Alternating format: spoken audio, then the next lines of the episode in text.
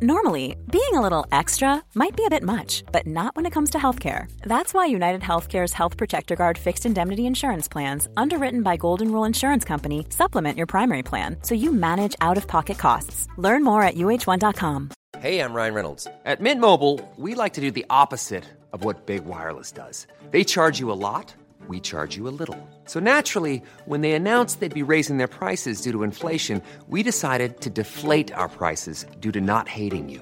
That's right. We're cutting the price of Mint Unlimited from $30 a month to just $15 a month. Give it a try at mintmobile.com slash switch. $45 upfront for three months plus taxes and fees. Promo for new customers for limited time. Unlimited more than 40 gigabytes per month. Slows. Full terms at mintmobile.com. Bienvenue au Balado Urbania. Amis grignoteurs, bienvenue sur le plateau du Croque-Note Show. Euh, je veux dire, bienvenue au pire moment de l'histoire avec Charles Beauchesne, le podcast historique où je retrace le pire du pire du passé et manifestement quelques vieux moments de télévision tellement hermétiques que je crois qu'il reste plus de vétérans de la Deuxième Guerre mondiale que de gens qui se souviennent du Croque-Note Show. En tout cas, pour ceux que ça intéresse, c'était des espèces de souris vertes qui mangent des notes de musique. Puis non, c'est ça, tu peux pas juste expliquer le croque-note chaud, fallait être là. Mais pas tant. Aujourd'hui, je vous propose un épisode sur Saint-Olga de Kiev. C'est qui ça, vierge? Ben, c'est ça. Est-ce que c'est trop tard pour reprendre mon bruit de sifflet? Et si en ce moment vous êtes enthousiaste, eh ben, je vous suspecte de faire semblant, parce que moi-même, il y a deux semaines, je savais pas c'était qui. Néanmoins, quelle histoire! Superbement rattrapé, Charles. C'est drôle, vite comme ça, Saint-Olga de Kiev, ça sonne comme une espèce d'histoire de religieuse un peu ennuyeuse où tout va être réglé par le pouvoir de l'infinie passivité. Saint-Olga, Saint-Olga, les barbares nous attaquent Laissez-les, nous avons déjà gagné, d'un point de vue moral. Vous avez bien raison, Saint-Olga. Pourquoi rendre ça intéressant? Je vais aller attendre à côté de la porte. Non, heureusement, Saint-Olga de Kiev, c'est surtout une histoire de vengeance. Quand nul autre qu'une princesse viking, déjà nice, va apprendre la mort de son époux et tout bonnement décider de partir sur une espèce de dérape de style John Wick en trucidant tous les responsables et quand même trouver le moyen de devenir une sainte d'ici la fin de l'épisode. Euh, Comme si tout ce scénario n'était pas déjà assez hot, elle va finir sainte patronne des veuves. Donc, d'une certaine façon, la sainte veuve de la mort. Puis, si après tout ça, vous n'êtes pas intéressé, ben switchez de podcast puis allez écouter Joe Rogan. Vous allez voir, c'est super le fun. C'est comme s'il y avait toujours exactement l'opinion de la personne qui interviewe, un peu comme s'il n'en avait aucune. Qui sait? Allez, envoie le génital. Non, le générique. Merci, autocorrect. Une fois de plus, ce n'était pas ça que je voulais dire. Avant de se lancer tête baissée dans la vie de Viking for Vendetta, je dois préfacer tout ça en mentionnant que tout ce qu'on connaît d'Olga de Kiev nous vient d'un document qu'on appelle la Chronique des temps passés. La Chronique des temps passés, c'est grosso modo un ouvrage qui relate l'histoire des peuples qui ont formé la Russe de Kiev, euh, ce qui sonne fucking weird, mais on va y revenir. Euh, c'est un territoire incluant une partie de ce qu'on connaît aujourd'hui comme la Russie, mais également le Bélarus et l'Ukraine, à une époque où ça se battait constamment pour s'envahir les uns les autres, Ben, comme aujourd'hui finalement. Et comme toute bonne chronique d'il y a plus de mille ans où l'information n'est jamais vraiment vérifiable, même quand t'es là, ça se peut que les informations soient plus ou moins fiables. La chronique des temps passés contient des récits d'origine fucking floue d'événements qui se seraient passés entre 858 et 1113 et qui auraient été compilés par un moine du nom de Nestor. Le nom le moins moine après Phoenix et Jaden, quoique le moine Jaden a l'air du genre de gars à avoir un bon équilibre dans la vie entre le cloître et le surf. Les historiens s'entendent pour dire que la chronique des temps passés, ça ressemble moins à un document historique et plus à un genre de compte-rendu pseudo-légendaire pour que le peuple de la Russe de Kiev se trouve à toute fin pratique cool. Ce qui veut dire que plusieurs événements ne seraient pas arrivés comme c'est écrit ou ne seraient carrément pas arrivés pantoute. Alors je vous invite à voir cet épisode très spécial, pas tant comme une leçon d'histoire, mais plus comme un genre d'histoire. Tu sais, des fois c'est clair dans ta tête jusqu'à ce que tu le dises. Contexte historique. Les Russes. Détail intéressant. Mon Dieu, je pensais pas que ça arriverait aussi vite. Dans l'épisode d'aujourd'hui, on va parler des Russes, R-U-S apostrophe, à ne pas confondre avec les Russes R-U-S-S-E-S qu'on connaît aujourd'hui, même si dans le fond, les Russes sont les ancêtres directs des Russes, puis à ce stade-ci, vous seriez en droit de vous demander si on n'est pas un peu en train de perdre notre temps. Donc les Russes, euh, aussi appelés les Varegs, pourquoi je me suis tapé l'autre paragraphe d'abord? est un peuple d'origine scandinave descendant des Vikings. Nice, qui au 8e siècle serait venu s'installer en bordure des voies maritimes qui relient la mer Baltique et la mer Noire, deux endroits où je n'ai pas instinctivement envie d'aller me baigner. Chose certaine, les Vikings aimaient bien ça. Ah, toute cette plage est à nous maintenant! Est-ce que ça veut dire qu'on peut aller jouer dans l'eau maintenant, Bjorn? Mais bien sûr, Noralf Je vais t'arroser. Je vais t'arroser. Arrête. Tu m'en envoies dans les yeux. Ok, Bjorn, essaye de comprendre ce que je dis sous l'eau. Tu es mon meilleur ami C'est au 9e siècle que les Varegs, dirigés par un certain Riourik, vont fonder l'État de la Russe de Kiev, où ils allaient pouvoir fraterniser avec les populations slaves locales, ainsi qu'avec ces sympathiques tribus finlandaises qui avaient déjà réservé les meilleures places dans le sauna. Et qu'est-ce qui arrive quand des groupes de gens passent beaucoup de temps à se côtoyer comme des animateurs de camp de jour? Eh bien, les gens commencent à coucher ensemble. Et dans ce cas-ci, ça finit par donner un genre de nouveau peuple proto-russe, les Russes. À ne pas confondre avec les Russes. En tout cas. Détail mystérieux On ne sait pas grand-chose sur ce fameux Riourik, chef des Varegs. Il y en a qui pensent qu'il vient de la Suède, d'autres du Danemark, d'autres que ce serait un de ces énigmatiques Finlandais déjà sur place, alors que d'autres party poopers pensent que c'est pas un viking pantoute, mais plutôt un prusso-balte. Au pire rendu là, oui, si vous voulez. Puis botaniquement parlant, la fraise n'est pas une baie, mais bien un fruit de rosacée. Vous voyez comment vous sonnez? Ouais, désolé, je n'ai tout simplement plus la patience pour ce genre d'intervention de gland. Ce qu'on sait avec, évidemment, une pseudo-certitude, c'est que Riourik est le premier prince de Novgorod, ville située entre ce qu'on connaît aujourd'hui comme Saint-Pétersbourg et Moscou, et qui va proclamer capitale de la Russe de Kiev. Et c'est pour ça qu'il est vu à cette heure comme un des pères fondateurs de la Russie. C'est d'ailleurs lui qui fonde la dynastie des Riurikides, une dynastie composée de ces kids, effectivement. Détail intéressant. C'est de la dynastie des Riurikides que descend le premier tsar de Russie, Ivan le Terrible. Oh, ça c'est le fun, ça. Ça faisait longtemps que je cherchais une excuse pour en parler. Détail intéressant dans un détail intéressant, ce qui en fait une poupée russe de détails intéressants. Thématique, non? Le nom d'Ivan le Terrible ne vient pas uniquement du fait qu'il était cruel, ce qu'il était en tabarnak, mais plutôt du fait qu'à l'époque, le mot terrible signifiait formidable ou intimidant. En fait, son surnom russe, Ivan Grozny, signifie littéralement Ivan le Formidable, quoique personnellement j'aime mieux imaginer que terrible c'est à cause d'autre chose.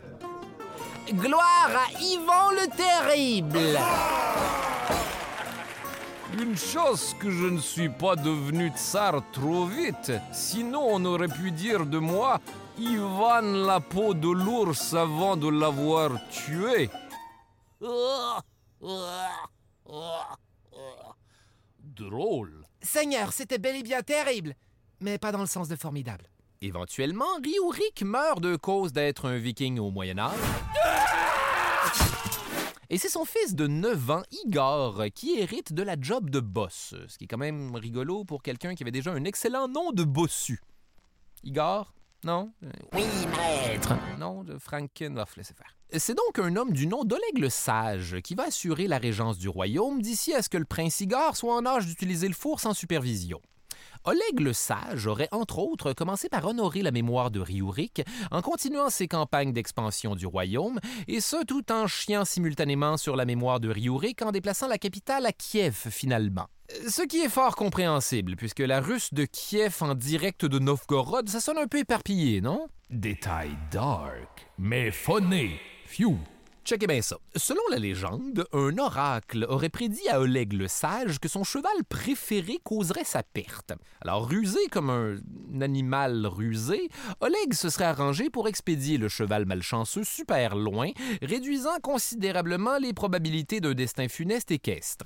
Donc, quand éventuellement on lui annonce la mort de son destrier, Oleg va demander à voir les restes du cheval pour confirmer qu'il est bel et bien hors de danger. Alors, on fait moi le malin, monsieur le cheval du destin. Allez, prends ce coup de pied dans le crâne, stupide canasson de merde. Ah, Bien sûr, il y avait un serpent venimeux en dessous du crâne du cheval. Et tout ce temps, c'était un de ces bons vieux paradoxes du destin. Ah, comme c'est ironique. C'est comme la pluie le jour de ton mariage, ou encore un trajet gratuit lorsque vous avez déjà payé. Je dirais que c'est plus une série de coïncidences. Bon, je crois qu'il est temps de mourir. Oleg le sage, out C'est une joke d'Alanis Morissette, soit dit en passant. Sentez-vous bien libre de réécouter la scène avec cette information à l'appui. Bref, de retour à la Russe de Kiev, c'est enfin au tour d'Igor de prendre le lead avec son épouse, la princesse Vareg, Olga. Bon, la v'là, elle. Il était temps. On est rendu en quelle année, coudon? Détail flou. La raison pour laquelle j'y vais mollo avec les dates, c'est que c'est vraiment très flou. On sait pas exactement quand Igor est né, à part qu'il a genre 9 ans quand son père meurt, quelque part entre 870 et 879. De son côté, on pense qu'Olga pourrait être née entre 890 et 925, donc précisément quelque part dans un petit laps de 35 ans. Par contre, ce qu'on sait, c'est qu'elle s'est mariée à Igor à 15 ans. Donc si on fait le calcul, le prince Igor aurait eu potentiellement entre 35 et 79 ans le jour de son mariage. Donc, simultanément, la plupart des âges suggérés sur une boîte de Monopoly. On parle ici d'une fourchette de pas moins de 44 ans qui, peu importe de quel bord tu te places, est beaucoup trop vieux, parce gars en avait juste 15. Mais en même temps, essayez de canceller le Moyen Âge, vous autres. Qu'on l'imagine comme un jeune coq dans son prime ou à l'image d'un vieux beef jerky qui s'égrène au vent, Igor suit les traces de son père et de son mentor, mort stupidement, Oleg le Sage, et continue de conquérir les territoires voisins pour collecter leur tribut. Ouais, c'est ça, à ce moment-là, il y avait vraiment juste la violence pour faire des affaires. Détail intéressant. L'économie de la Russe de Kiev était basée sur le principe du tribut, qui consiste à aller péter à de ton voisin et lui annoncer qu'à l'avenir, il va devoir te payer pour éviter de se faire repéter, comme on dit. Souvent, le paiement était fait sous forme de marchandises, comme du miel ou de la fourrure, que les Russes pouvaient ensuite revendre à Constantinople ou les porter en mangeant du miel et se transformer en ours, I guess. Le problème, c'est que les gens ne sont surprenamment pas super enthousiasmés par ce système économique basé sur le bullying et Igor doit constamment partir en guerre pour rappeler à tout le monde qu'il les attend au rack à bicyclette après la cloche. Parmi ces peuples belliqueux qui veulent juste pas se faire taxer finalement, on retrouve les Drevliens, une tribu des premiers Slaves de l'Est avec un nom de race dans Star Trek qui est dans le fond juste des humains avec des plis d'anus dans le front. Je déteste Star Trek. Les Drevliens avaient d'ailleurs toujours payé leur tribut à Riorik, tout comme à son mentor Oleg, comme de bons garçons. Mais là, Igor avait pris cette habitude abusive et certes légèrement crosseuse d'augmenter ses tarifs continuellement comme un proprio immobilier que le seul entretien qu'il fait en fin de compte, c'est de venir dropper deux, trois trappes à souris dans lesquelles la seule chose qu'on attrape, c'est des orteils. Fait qu'à un moment donné, les Drevliens se sont dit en tout cas, je commence à en avoir vraiment marre de payer tout ce miel à Igor. Moi aussi, d'ailleurs, j'ai une idée. Pourquoi est-ce qu'au lieu de payer un tribut au prince Igor, on ne paierait pas un tribut à un autre chef de guerre, histoire de switcher mal de place, comme on dit au Moyen Âge? Par les saintes culottes de Dashbog ou d'une autre divinité païenne slave weird, ça changerait littéralement tout. Je me réjouis déjà de ce revirement situation. Suite à quoi, bien sûr, le prince Igor va très mal le prendre que les Drevliens décident de fréquenter d'autres chefs de guerre.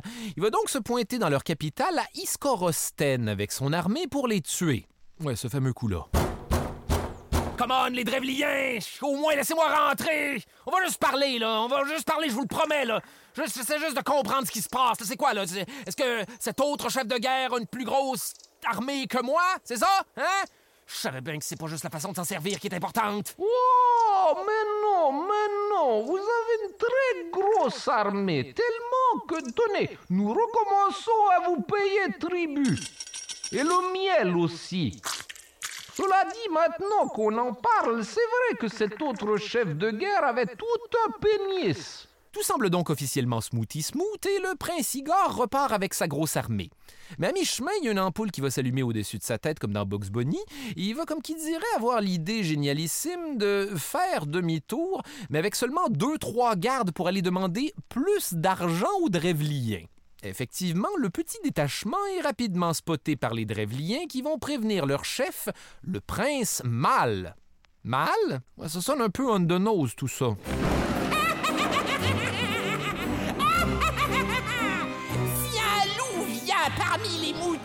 Il les prendra un par un à moins qu'on ne le tue.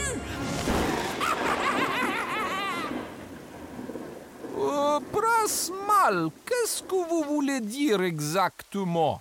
Je... je ne sais pas. Les Drevliens vont bien sûr capturer et massacrer tout le régiment russe de deux personnes, sauf Igor, à qui est réservé un plan beaucoup plus coloré. Hmm, ça sent le détail dark, ça. Détail dark. Good, ça faisait longtemps. L'historien et chroniqueur byzantin Léon le Diacre euh, raconte qu'on aurait replié deux bouleaux, des armes quand même flexibles, pour en attacher un à chaque cheville d'Igor avant de les relâcher pour qu'ils se redressent d'un trait chacun de leur côté, ce qui eut pour effet de déchirer le corps du prince de bord en bord. En gros, on lui a fait le truc où les palmiers plient parce qu'Homer Simpson est dans un hamac, sauf que le prince Igor agissait à titre de hamac. Ça va? C'est-tu plus clair avec une référence des Simpsons? Oui, là, malheureusement, l'histoire ne mentionne pas si celui qui a réussi à avoir la plus grosse moitié du prince a vu son vœu exaucé.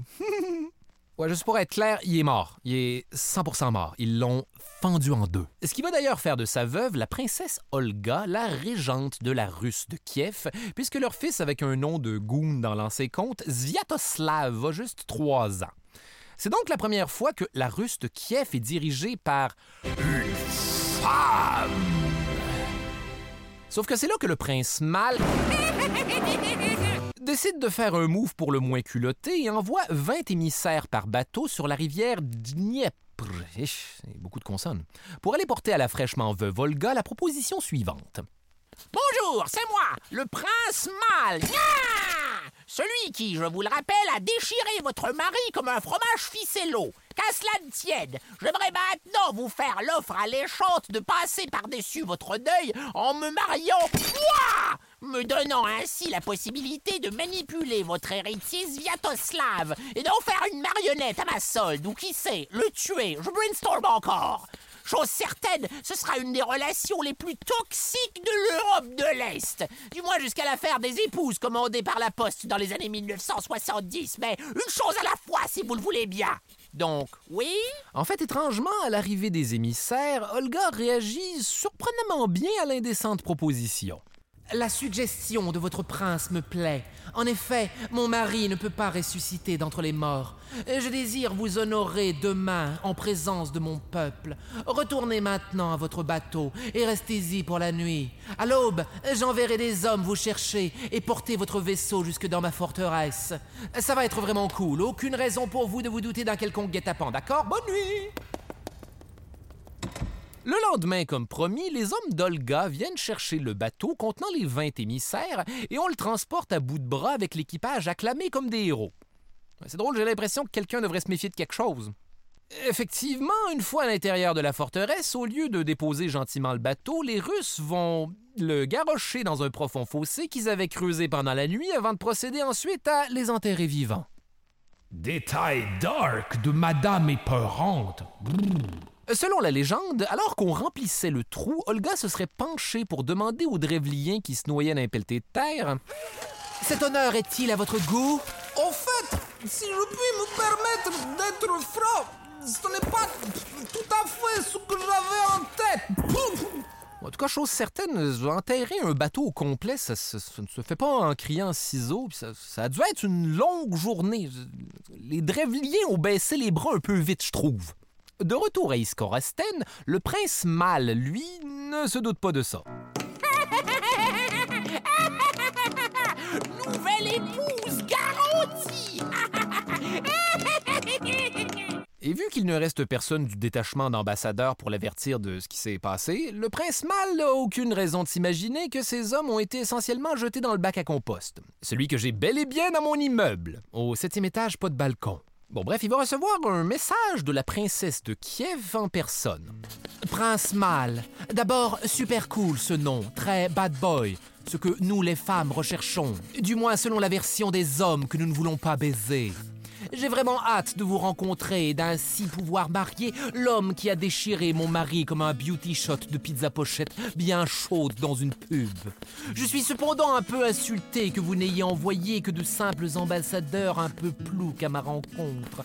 J'exige que vous envoyiez tous les plus importants Drevliens à Kiev pour qu'ils m'escortent ensuite jusqu'à Iskorosten où je vous ferai l'amour. Ce n'est pas un piège, tourlou! Suite à quoi le prince Mal va évidemment envoyer une deuxième délégation composée de tous ses meilleurs hommes, chefs, guerriers et conseillers, pour rendre hommage à Olga avec une super escorte à qui ce serait vraiment dramatique qu'arrive quelque chose. Donc, une fois sur place, les Drevliens sont accueillis par les Russes qui leur annoncent qu'Olga n'a pas l'intention de rencontrer une bande de pouilleux qui sentent le road trip. Ils sont donc tous invités à profiter de somptueux bains publics, gracieuseté de la princesse de Kiev. Et évidemment, après plusieurs jours de marche à se faire mijoter la poche dans un jackstrap du Moyen Âge, les Drevliens sont pas mal excités à l'idée de prendre un bain. Nostrovia Nostrovia Nostrovia Oh ben coudon, l'eau est tellement foncée que je ne sais plus quelle fourche je suis en train de frotter. Ouais, tout le monde, devinez ce que je dis sous l'eau. Yark, je n'aurais pas dû faire ça. Sauf que pendant que toute la délégation est occupée à macérer dans leur propre kombucha, Olga donne soudainement l'ordre à ses hommes de barrer l'unique porte de sortie des bains publics et d'incendier le bâtiment. Oh oh Mais qu'est-ce que... Par la déesse Jvejda, c'est un piège. Ils mettent le feu au bain avec nous à l'intérieur. Jokes on them, camarades. Nous sommes dans l'eau. La seule chose que le feu ne peut pas brûler. Tant qu'on reste dans le bain, tout devrait être correct. Vous allez voir. Ça commence à chauffer, non? Ils n'ont pas été corrects. Car voyez-vous, il semblerait que personne ait fait ce fameux calcul selon lequel t'as beau être dans le bain, éventuellement le bâtiment qui brûle va te tomber dessus. Mais bien essayé, les amis. Aucun des Drevliens ayant fait le voyage jusqu'à Kiev, qui, je vous le rappelle, sont à la demande de la princesse spécifiquement les plus importants, bref, aucun d'eux n'est sorti vivant du bain public. Ce qui vient donner un sacré coup de genou dans les couilles du leadership du prince Mal, qui se retrouve maintenant, sans le savoir, entouré de tous ses pires lourdeaux. Prince Mal, j'ai pété en pensant que ça allait être correct, et maintenant je crois que je dois changer pantalon. Ah, vivement que les Drevlias plus importants reviennent, car les Drevlias corrects sont plus, et les Drevlias bravo pour l'effort commencent à me taper sérieusement sur le chou. Ouais, ce stade-ci, on pourrait croire que la soif de vengeance d'Olga aurait été désaltérée par les électrolytes du meurtre, mais ce n'était que le début d'une vengeance savamment orchestrée comme seuls ces vindicatifs est-européens savent le faire. Personnellement, j'ai déjà mis une roumaine en colère et je ne vous suggère pas ce mal de tête. Olga envoie donc une autre lettre au prince Mal.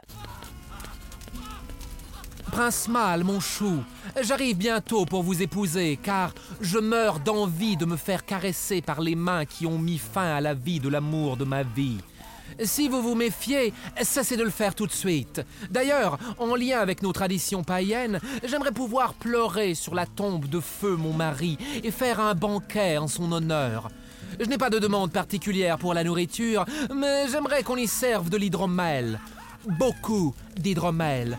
Genre plus d'hydromel qu'il serait raisonnable d'avoir pour le nombre qu'on va être. Arrêtez de vous méfier. Comme toujours, aucune raison de suspecter quoi que ce soit. Ciao PS. Il y a une infime possibilité de 100% des chances que j'arrive avant tous les hommes importants que vous m'avez envoyés à ma demande. Mais c'est seulement parce que j'ai autant hâte de vous rencontrer que... Eux sont vivants. C'est-à-dire... Très... C'est vrai que c'est bizarre de me demander une escorte pour ne pas en profiter, mais bon, femme compliquée, j'adore. Comme de fait, Olga arrive éventuellement avec une petite escorte personnelle, mais avant que quelqu'un ait la chance de poser des questions, elle se rend directement à la tombe d'Igor, où elle exige que le plus grand nombre de Drevliens possible viennent assister à son banquet bar open, allant même jusqu'à demander à ses hommes de s'assurer que les coupes des invités ne soient jamais vides. Allez tout le monde, venez m'aider à noyer ma peine dans l'alcool de miel et comme s'il n'y avait pas de lendemain. Allez, allez, on se rapproche, on se rapproche. Et si possible, ne vous éloignez pas du party principal à plus d'une distance de tir de flèche. Vous allez voir, tout va être normal, il faut que j'y aille.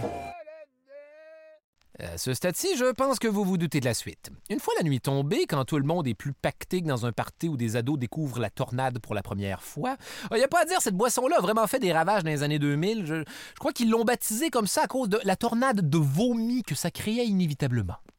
J'en étais où, moi?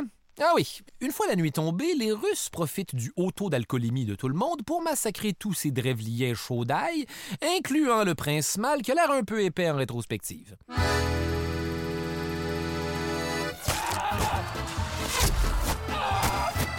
Je dirais même que le prince mal mal géré situation. Oh, oh. Oh, ta gueule, Yvan le terrible Tu n'es même pas né Dark. Selon la chronique des temps passés, c'est pas moins de 5000 drèvliens qui seront déchiquetés pendant ce qu'on appelle aujourd'hui les funérailles rouges, une des rares fois où ça a été plus mort à l'extérieur du cercueil qu'à l'intérieur. Mais pour Olga, la vengeance n'est pas seulement un plat qui se mange froid, c'est un buffet à volonté et plus personne ne peut l'expulser du restaurant. Fait qu'elle retourne à Kiev pour rassembler son armée avant de revenir balayer dans le porte-poussière les derniers restants de Drevliens qui, je vous le rappelle, sont de moins en moins les meilleurs disponibles. C'est encore une fois un total carnage, au point où les quelques hommes, femmes et enfants qui réussissent à survivre sont obligés d'aller se cacher derrière les remparts d'Iskorosten avant de fermer toutes les lumières en espérant faire croire à Olga que personne n'est à la maison, comme les grognons qui veulent pas se faire déranger par les enfants à l'Halloween. La réponse d'Olga va être d'assiéger Iskorosten pendant un an et les pauvres Drevliens restants qui essayaient juste de pas se faire effacer des livres d'histoire. Euh, Cela dit, le fait que c'est probablement la première fois de votre vie que vous entendez leur nom est quand même révélateur d'un indice de leur survie. Donc, fidèle à ses habitudes, la princesse Olga leur fait parvenir un message. Pourquoi persistez-vous à résister?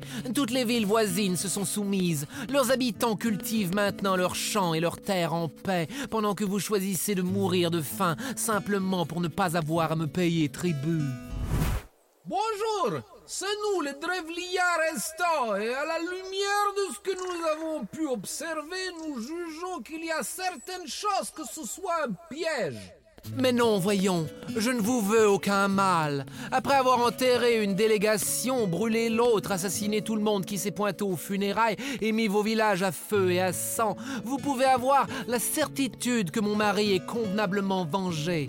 Tenez, par preuve de ma bonne foi envers votre ville passablement appauvrie par le siège, je vous demande de ne m'offrir que trois pigeons et trois moineaux par chaumière comme tribut. Rien de plus et on sera quitte. Vous pouvez me faire confiance, j'ai changé. Les citoyens d'Iskorosten, qui avaient visiblement de moins en moins le choix, sont enchantés par cette proposition qui leur permet non seulement d'en finir avec Olga, mais aussi de se débarrasser de tous leurs immondes rats à plumes. Malheureusement pour eux, c'est un piège. Effectivement, une fois les volatiles recueillis, Olga de Kiev va ordonner qu'on attache à la patte de chaque oiseau un baluchon de tissu contenant un morceau de soufre qu'on va allumer avant de les relâcher. Et c'est ici que ça devient particulièrement spicy vu que les pigeons et les moineaux sont d'excellents oiseaux voyageurs. Ce qui veut dire qu'ils vont tous instinctivement retourner à leur nid qui se trouve évidemment sous les toits de chaume en paille des Iscorosteniens. En tout cas, inutile de dire que ça n'a pas pris de temps avant qu'Iscorosten se mette à flamber où sont des cris de panique et des boules de feu volantes. Ah Et en plus, il chie La chronique des temps passés décrit l'événement de la façon suivante. Il n'y avait pas une maison qui n'ait été consumée, et il était impossible d'éteindre les flammes car toutes les maisons ont pris feu à la fois. Lol. Pendant ce temps-là, Olga et ses soldats attendent tout simplement en bordure de la ville pour accueillir quiconque essaierait de se sauver de cette littérale tempête de merde. Détail dark. Les fuyards les plus âgés sont capturés ou vendus comme esclaves, mais la majorité, essentiellement constituée de civils, se fait simplement tuer sur place.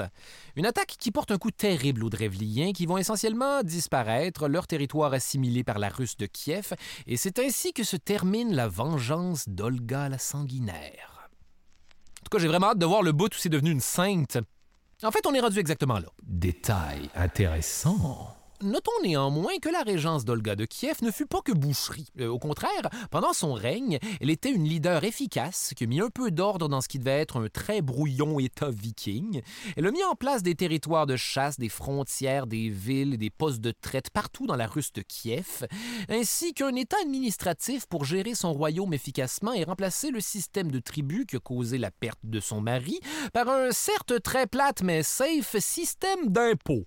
Elle avait même une politique de tolérance religieuse envers le nombre croissant de chrétiens et de juifs, ce qui me semble très raisonnable et modéré de la part d'une femme qui répond aux affronts par le génocide. Dans le fond, j'imagine que ce n'était que la vengeance efficace d'une femme à son affaire, et ça, je peux juste pas me fâcher contre ça.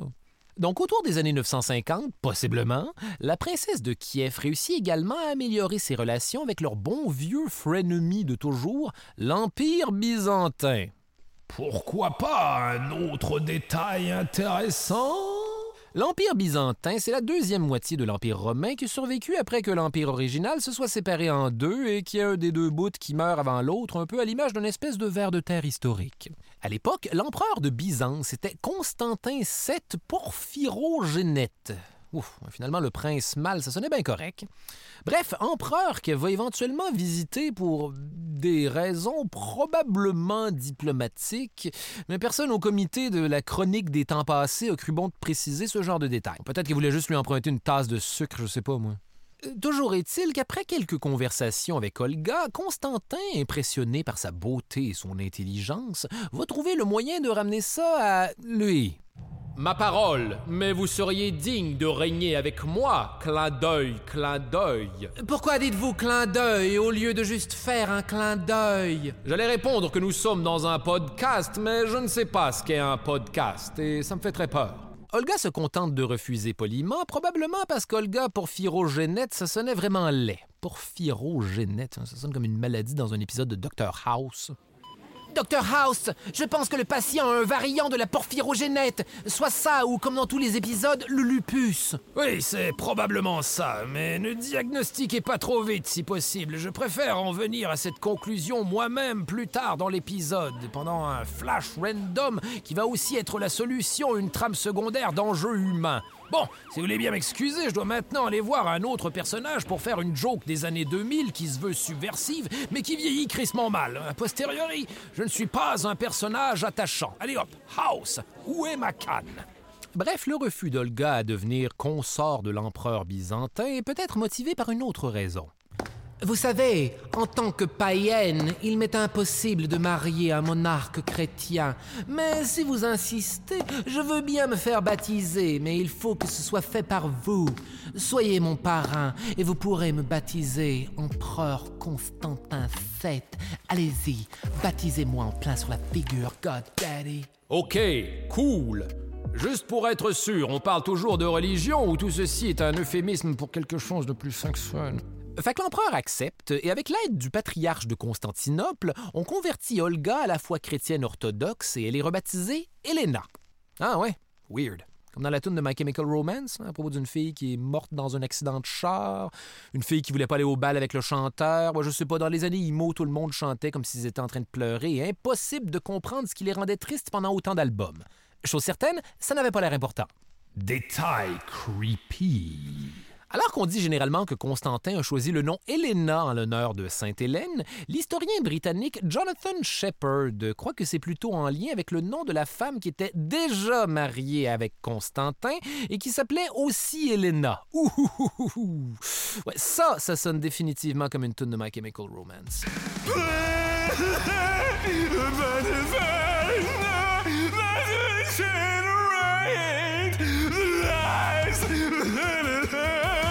Dieu sait ce qui se passait dans la tête de l'empereur byzantin à ce moment-là, mais chose certaine, ce n'était pas un slick move, bro. Peut-être qu'il s'est dit qu'en changeant de femme et en gardant le même nom, personne ne se rendrait compte de la supercherie? Toujours est-il qu'une fois les formalités rituelles réglées, Constantin revient à la charge. Alors, Olga Helena, on le fait ce mariage maintenant que vous êtes chrétienne et que vous avez le nom de ma femme? Mais Constantin, mon chou, comment pouvez-vous m'épouser après m'avoir baptisé et m'avoir appelé votre fille? Ce serait super inapproprié, non?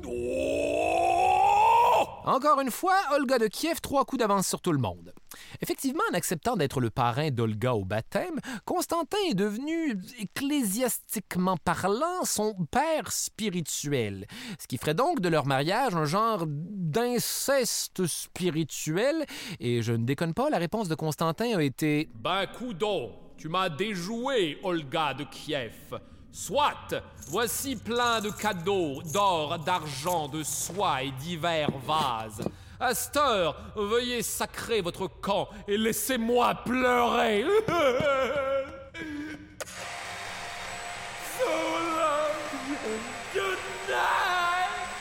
Ouf, on peut dire qu'Olga a réussi à s'éviter un gars plutôt lourd.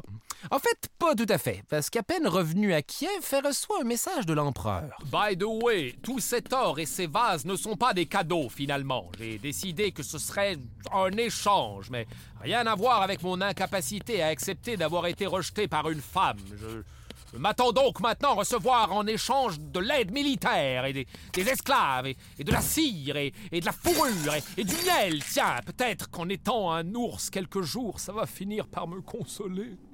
Ce à quoi Olga aurait répondu du tac au tac Il me fera plaisir de repayer cette dette inventée si vous venez passer autant de temps à Kiev que moi à Constantinople.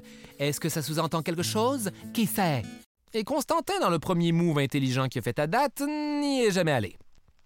Détail plate. Il y a aussi une deuxième version de l'histoire qui dit qu'elle aurait été baptisée avant d'aller à Constantinople, invalidant pas mal toute la twist, le fun de ce que je viens de raconter. Fait que j'aime mieux faire comme le fan moyen de Star Wars avec la nouvelle trilogie et me dire que ça n'existe pas. Mais je ne fais pas partie de ces gens. Cette trilogie existe pour toujours. Faites la paix avec. Kylo Ren ne me dérange pas. Quoi qu'il en soit, le désir d'être chrétienne et de partager son illumination était bel et bien réel et dès qu'elle rentre à la maison, Olga se met au travail. Elle commence par détruire une coupe d'idoles païennes, un classique move chrétien, puis elle essaye surtout de convertir son fils qui refuse parce qu'il a peur que les gens rient de lui. Quelle façon influençable de ne pas se faire influencer. Cela dit, c'est normal que Sviatoslav essaye de garder le soutien de sa population majoritairement païenne, parce qu'on est maintenant en 956 peut-être, et qui a maintenant 21 ans, probablement. Il prend donc place comme souverain de la Russe de Kiev, mais part immédiatement en campagne pour aller conquérir des affaires. Et ça va tellement bien pour lui qu'autour de 969, je pense, Sviatoslav décide de quitter sa mère et Kiev pour ses nouveaux quartiers à Pereyaslavets depuis plusieurs campagnes, il a commencé à assembler des réserves d'or, de soie, de vin, de fruits, de chevaux, de cire et bien sûr de fourrure et de miel. Tout est là pour remettre du piquant dans une vie de couple qui bat l'aile ou être un ours à des fins thérapeutiques.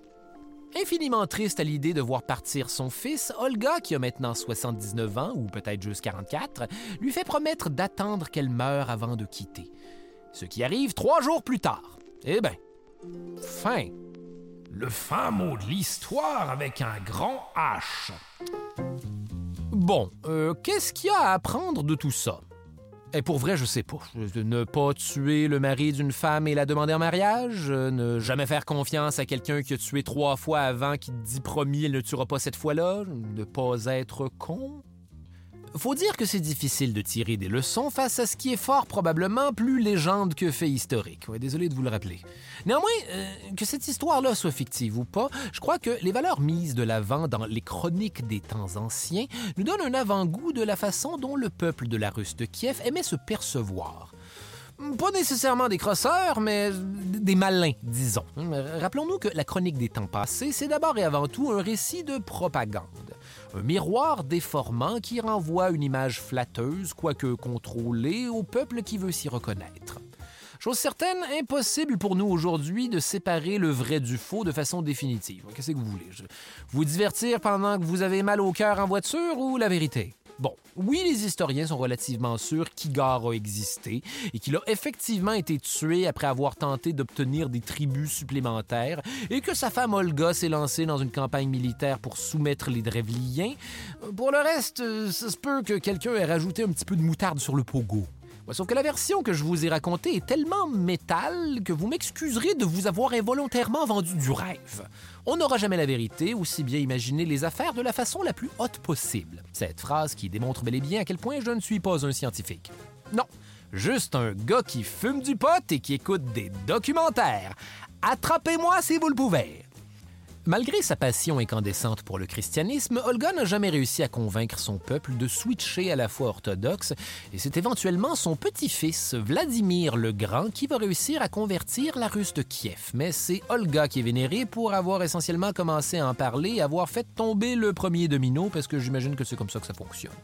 Considéré par l'Église catholique et l'Église orthodoxe comme l'égal des apôtres de Jésus tabarnak, elle est canonisée en 1547, devenant ainsi officiellement Sainte Olga de Kiev, ce qui est tellement chien pour son petit-fils qui s'est tapé toute la sale job après sa mort.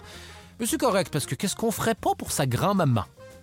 Je m'appelle Charles Beauchesne et le cauchemar se poursuit dans un prochain épisode.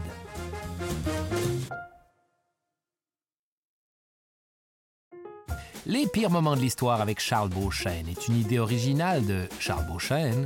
Au texte et à la recherche, Charles Beauchesne, Audrey Rousseau et François de Grandpré. À la réalisation, Barbara Judith Caro. Au montage, Alexandre Sarkis. Au son, le studio La Chope. À la coordination, Dominique Maheu. À la production, Rosalie Granger. Producteur exécutif, Raphaël Huismans et Philippe Lamarre. Les pires moments de l'histoire avec Charles Beauchesne est une production Urbania.